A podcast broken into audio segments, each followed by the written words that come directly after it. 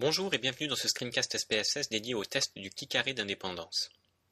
Si dans la littérature sociolinguistique le qui carré ne désigne la plupart du temps que le test statistique que nous allons aborder dans cette leçon, il est important de noter qu'il ne s'y résume pas.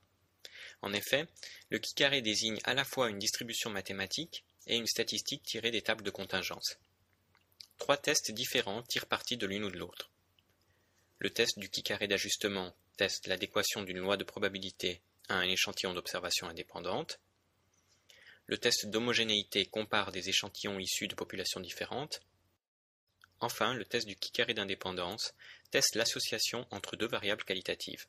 C'est sur ce dernier test que nous allons nous attarder. Dans le cadre de cette leçon, nous allons présenter la logique du test d'indépendance du qui carré, présenter les tables de contingence ou tableaux croisés, présenter les limites du qui carré et le rôle du V de Kramer, et apprendre à réaliser le test du qui carré d'indépendance avec SPSS. Dans une précédente leçon, nous avons indiqué que le test du qui carré d'indépendance visait à déterminer l'existence d'une relation entre deux variables qualitatives. Pour bien comprendre ce que cela signifie, prenons un exemple. Admettons que vous ayez interrogé 80 personnes, soit autant d'hommes que de femmes, en leur demandant s'ils préféraient le rouge ou le bleu. Vous avez ensuite récolté les données et indiqué le nombre de préférences dans un tableau croisant les modalités de vos deux variables. Considérons à présent différents cas de figure. Admettons que les effectifs de vos différentes cases soient identiques. Cela revient à dire que connaître le sexe d'un individu ne permet pas de deviner la couleur qu'il choisirait comme préférée, et inversement.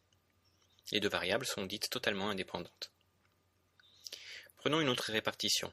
Cette fois, tous les hommes ont choisi le rouge et toutes les femmes le bleu.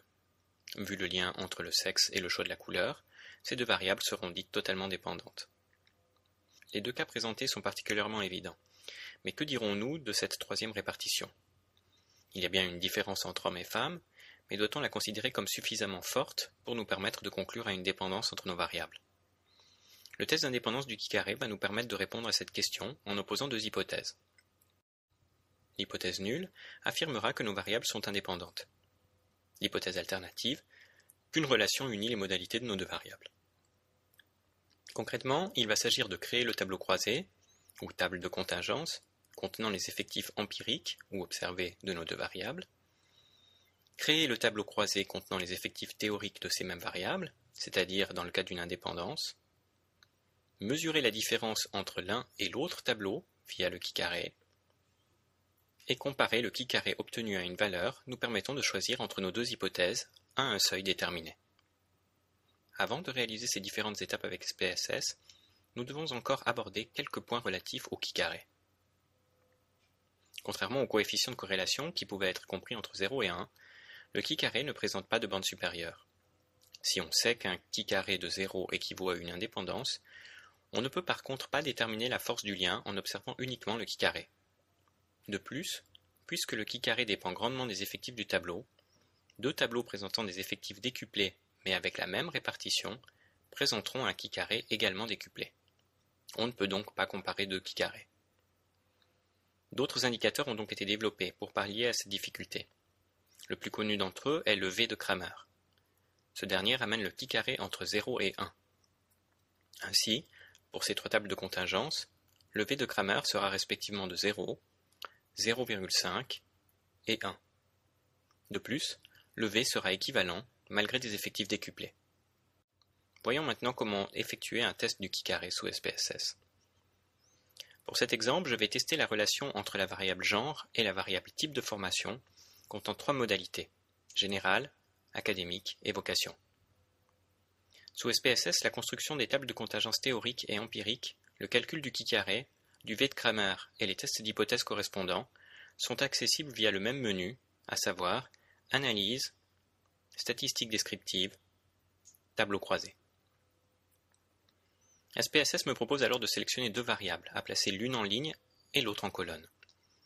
Comme vous le savez, le qui carré ne permet de tester l'indépendance que de deux variables. Cependant, nous pouvons tout à fait décider d'utiliser une troisième variable pour créer des strates à l'intérieur de nos variables. En plaçant type d'école en strate, SPSS générera deux sous-tableaux croisant mes deux variables, une fois avec l'école privée l'autre fois avec l'école publique. Je ne vais pas retenir cette option dans cet exemple, par contre je vais demander à ce qu'apparaissent les diagrammes en bâton juxtaposés. Pour obtenir le qui carré, il me faut encore cliquer sur Statistiques et sélectionner cet indicateur. Puisque nous l'avons présenté, je vais également sélectionner le V de Kramer. Je clique sur OK et laisse SPSS effectuer ses calculs. SPSS me présente un premier tableau croisé avec mes effectifs empiriques. Le tableau suivant contient les informations sur le test du qui carré. La valeur du carré vaut 0.053 Quant à la signification asymptotique, elle est de 0.974. Puisque cette valeur est supérieure à 0.05, je ne peux pas rejeter H0. Autrement dit, au vu de mes données, mes variables sont indépendantes. Notez que ce tableau sera toujours accompagné d'une note comptant le nombre de cellules disposant d'un effectif théorique inférieur à 5. Au cas où vous deviez disposer de plus de 20% de cellules disposant d'un tel effectif, préférez un test de Fischer. Vous trouverez des indications à son sujet dans la littérature jointe à cette leçon. Le tableau suivant fournit le V de Kramer qui confirme nos dires. La signification est la même, et la relation entre mes deux variables extrêmement faible, soit de 0.016. Nous sommes très loin de 1. Enfin, le diagramme en barre permet de visualiser des asymétries dans nos distributions. On voit bien que dans le cas présent, la répartition est très similaire, quel que soit le genre. Dans un rapport, nous présenterions nos résultats sous la forme suivante. Les variables genre et type de programme sont indépendantes. J'ajoute ensuite la valeur du qui carré, suivi du nombre de degrés de liberté de mes deux variables, et j'indique le niveau de signification de mon test. Le test d'indépendance du qui carré permet de déterminer si une relation unit les modalités de deux variables quantitatives nominales. Pour ce faire, il compare la table de contingence empirique et la table de contingence théorique. Le qui carré mesure les différences de répartition entre ces deux tables. Le qui carré n'a pas de bande supérieure. Il ne peut donc pas être utilisé pour quantifier la force d'un lien. De plus, le qui carré est sensible aux effectifs. On ne peut donc pas comparer deux qui carrés issus de deux tables. Le V de Kramer pallie à ces difficultés.